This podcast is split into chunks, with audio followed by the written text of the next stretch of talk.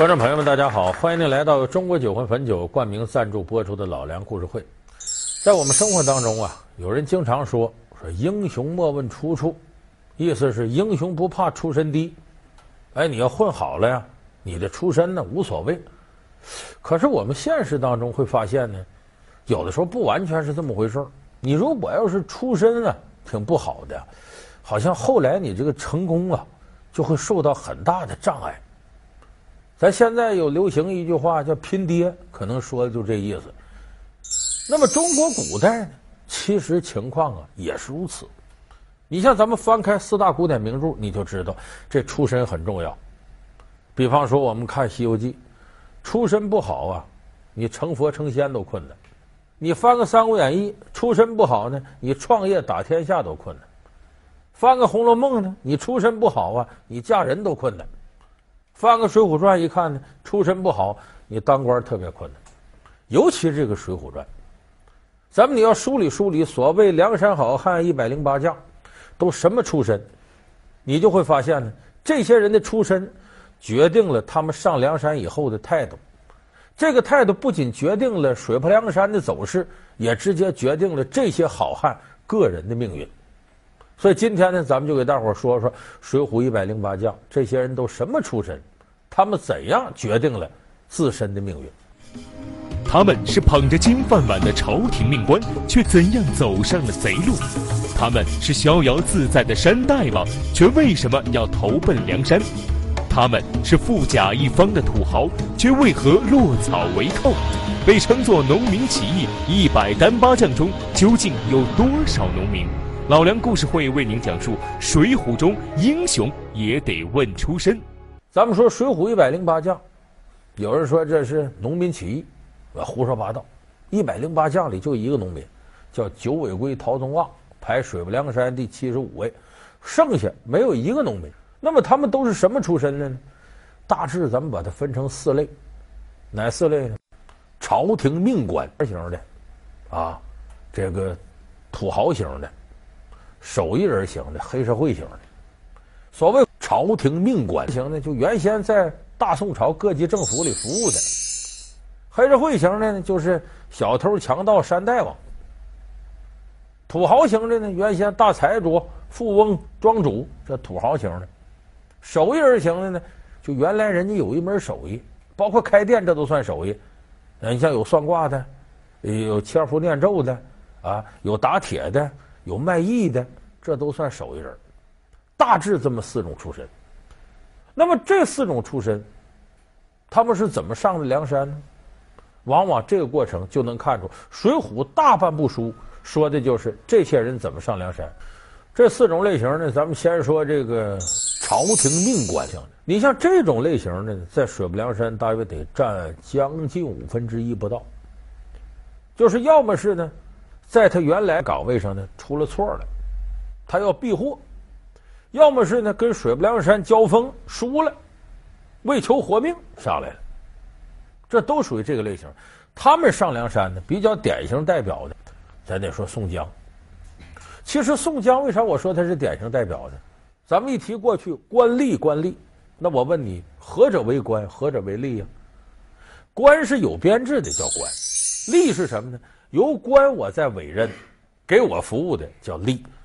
所以咱们一提小吏，小吏，就这吏他他他小，就说白了，山东这个运城啊，有当官的，说我得雇个人给我弄弄刀笔写下这个文件呢，雇谁呢？雇宋江。就说宋江不是朝廷命官，不是朝廷下公文说你呀任命你为啥，而是我当官我再任命你，所以宋江是吏。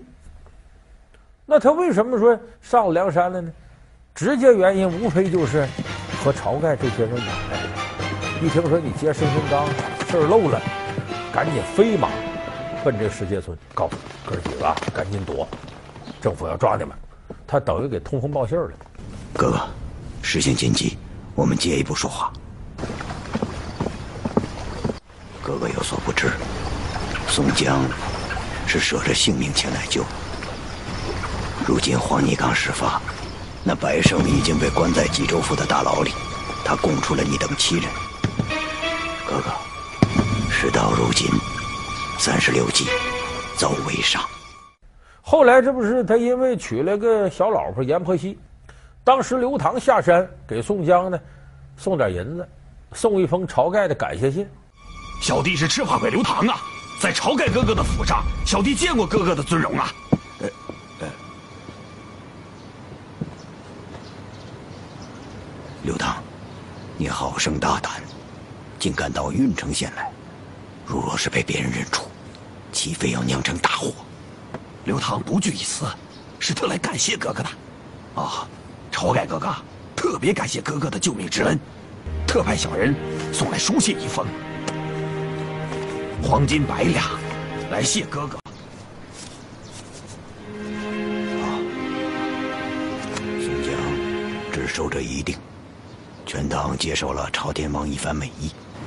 哎，哥哥，贤弟快将这金子收起来，休要叫他人看见。他就拿着这封信，拿着银子回来了。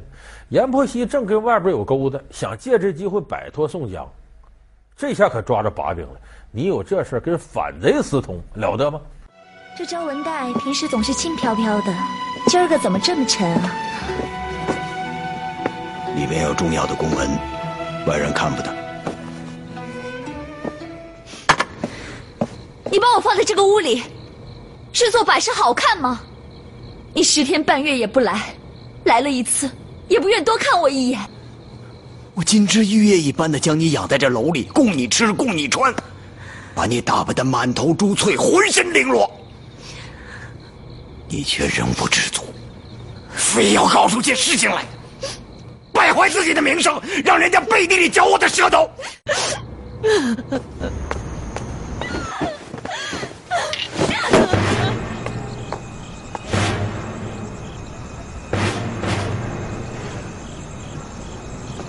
不好，找文带。宋江一看这个事儿要了亲命了，你这一告，发我全家都活不了。这一击，拿出刀，噗，把阎婆惜给捅了。这叫坐楼杀妻。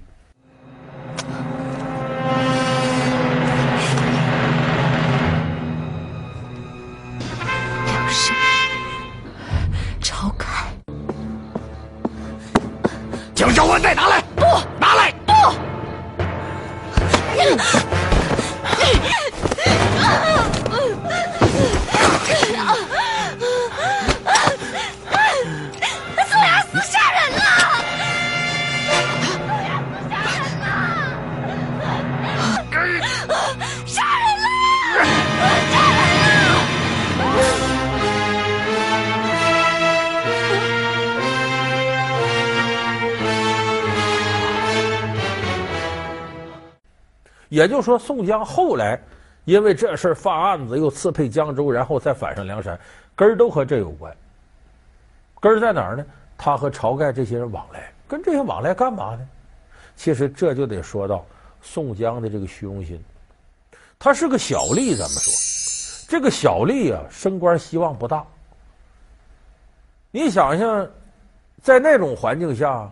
他已经在体制内待着了，他能不想自己辉辉煌煌得众人敬仰吗？那升官希望不大了，他跟江湖朋友交往也是为了得到这些人的尊重。所以你看，那说宋江，呃，靠从劳动人民那里博取来的钱财，拿出一点点博得个仗义疏财的美名，就是这个意思。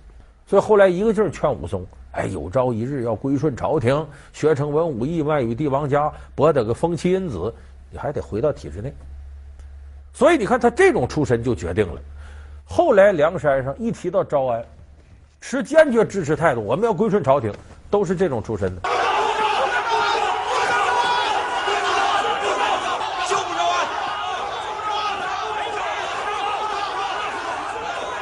就，是从政府那边过来的，到梁山来这波人，往往不是将领啊，就是各级政府的负责人，他们都同意归顺朝廷。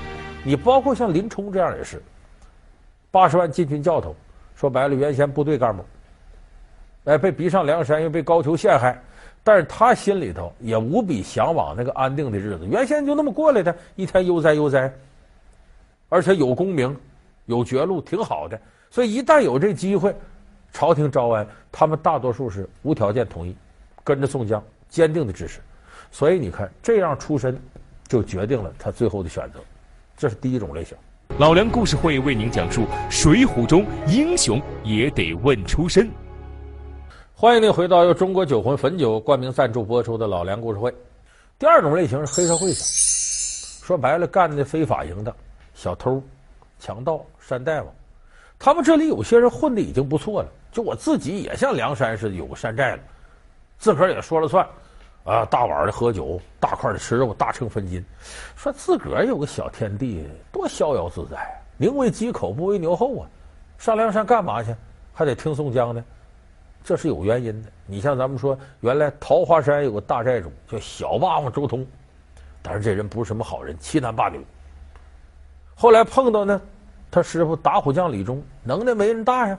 李忠当了山寨之主，他当副寨主。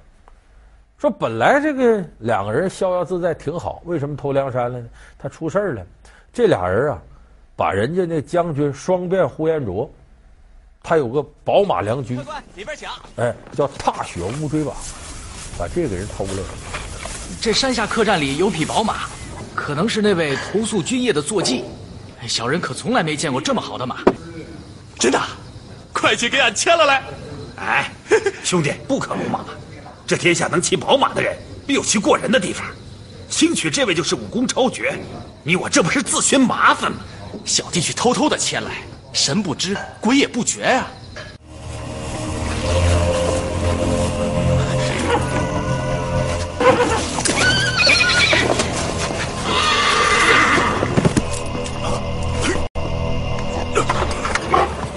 人家呼延灼不干呢，从这个青州知府那。借来两千兵马来打桃花山，你这土匪哪干得过正规军呢？干不过人家，说没招了。这个周通和李忠啊，后来三山聚义跟二龙山、梁山凑在一块儿，为了抵抗青州兵马，这最后才有三山聚义。没办法，靠大山头归到梁山来了。还有一些小打小闹的，你像典型的像古上早时迁小偷，他就是，也没多大的武功，就是偷厉害。他这上梁山，说白了，他老早就想来。你这个贱人！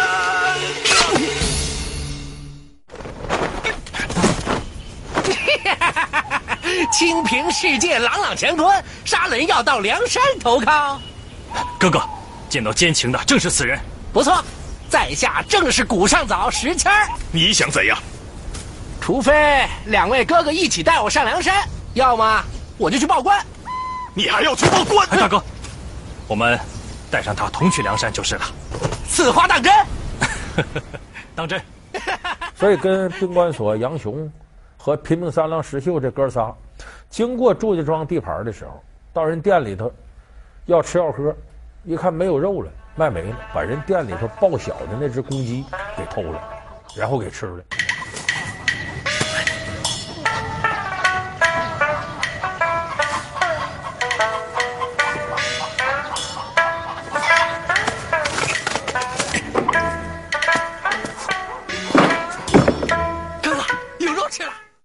那时候那公鸡就指着他早晨打鸣，大家起来，跟现在瑞士石英表差不多那价钱。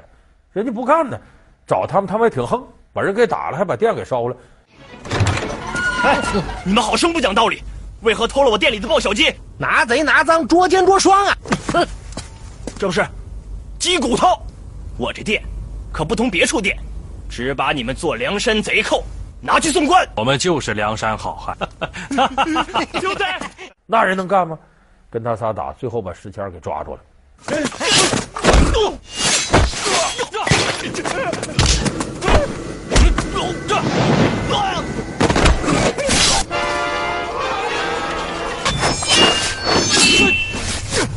怎么样，大哥没事？没事。啊？啊！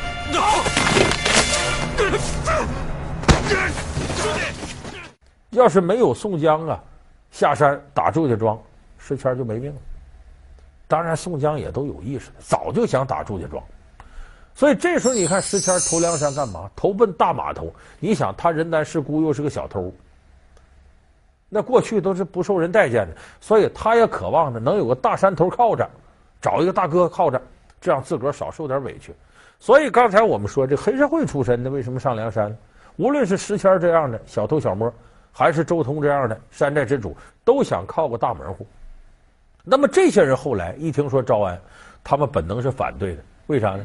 因为这帮人啊，历来逍遥自在过惯了，不想被体制化，就想这么舒舒服服过。而且他们以前的经历呢，都有个跟官府打交道的经历，他们对官府是很失望的，不想被招安。但是这些人有共同特点，他得讲义气。这一讲义气呢，宋江大哥，你说招安，那就跟你去吧。这些人无一例外没好下场，往往后来征方腊、损兵折将，这帮人都死了。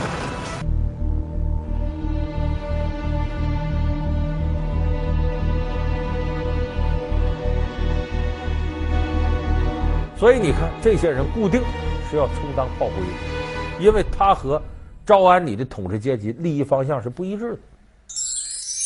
那第三类呢，有点冤得慌，就我们说土豪型的大财主，本来他日子过得是最好的，有钱还舒服，说他们怎么上梁山了？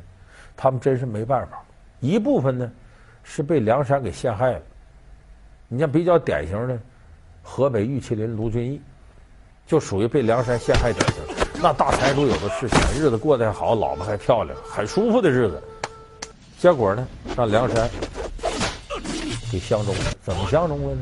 一个是宋江想拉卢俊义上山，利用他的武功来杀史文恭，替晁盖报仇，不想让林冲杀史文恭，因为晁盖临死前说了，有为我报此仇者，可为梁山之主。宋江想继续控制梁山，所以拉卢俊义上山，这不吴用下山吗？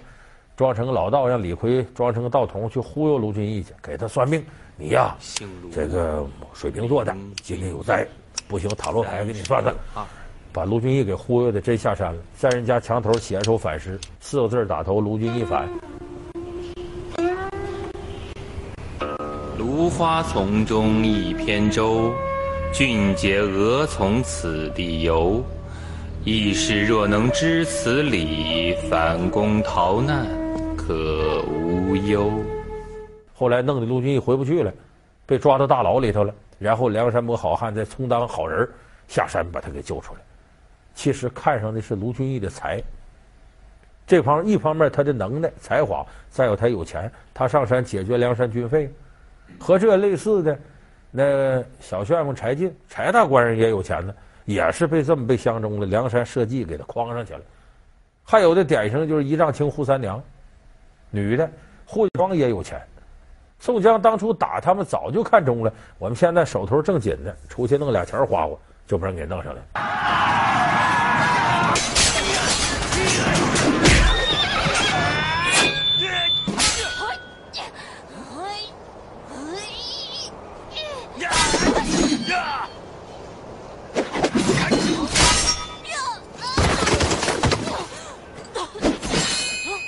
所以这些土豪呢，万般无奈。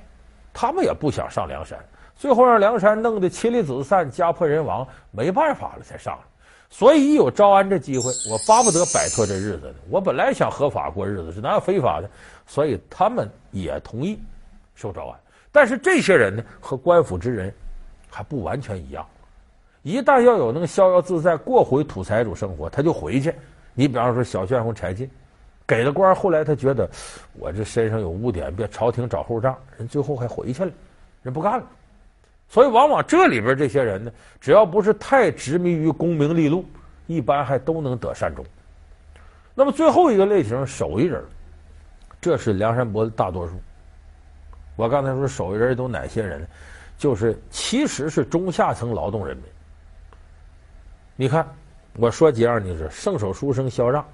说白了，会点写字，给人写个状子干嘛的，也能造假，弄个假字画什么的。肖让要搁今天就发财了，那年月还不行。圣手书生肖让，金钱豹汤龙这打铁的，玉壁匠金大坚是个石匠，轰天雷凌震做火药的，铁轿子月和说白歌舞团团长卖艺的，神医安道全给人看病的郎中，神算子蒋静当会计的，自然伯黄普瑞相马的。就水泊梁山里有诸多这样的社会底层的手艺人，凭借着我这点小手艺混口饭吃。可是呢，不足以让他们能够活得好点，有的甚至很困苦。他们上梁山什么目的呢？就是我能有口饭吃。我能在这安安稳稳能待下。当然有一些狠角色，刚才我说菜园子张青，为啥他不是农民？种地这点事儿跟人有矛盾，把人给杀了。后来跟他老婆母亲是孙二娘，前面开个酒馆，后边两间客房。过往行人看你有财的，一刀捅了，把钱弄来；没钱的，肥的剁吧剁吧当包子馅，瘦的扔河里去了，开黑店。最后十字坡武松打店，不就是假装喝两个两杯这个蒙汗药酒，然后把这个戏给戳翻了吗？你就说这么狠的角色，他怎么可能是普通人呢？哎，所以这些人，他属于底层，有的是玩命了，有的就想安身立命。但是这里头，我说就一个农民九尾龟陶宗旺，他在梁山排第七十五。他说本事大吗？没啥本事，就种地的。但是种地的两膀子一叫有把子力气，据说有千斤力气，而且这人使的兵器有意思，使铁锹。这后来这九尾龟陶宗旺呢，还是第一个死的。打方腊的时候呢，为了让兄弟们快点进城，力拖千斤闸。拖着城门下了天津闸，然后结果让人家方腊底下人给捅死了，死的挺惨。这个有人说，好像这《水浒》里头没怎么说，这评书里说的挺细，因为评书里好说这事儿。所以你看，我刚才说这陶宗旺呢，这些人手艺人，他们是呢自己在山底下活不下去了，我到山上能吃一口安稳饭，也能发挥点自个儿作用。你萧让经常假造个书信，啊，这个金大坚一整假造个石碑，那一百零八将的石碑就他刻的。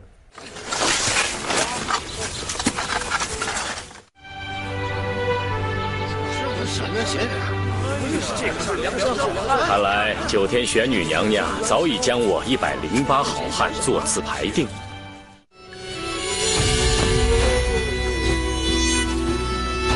天魁星呼保义宋江，天罡星玉麒麟卢俊义，天机星智多星吴用，天闲星入云龙公孙胜，地义星白面郎君郑天寿。地理星九尾龟陶宗旺，地俊星铁扇子宋清。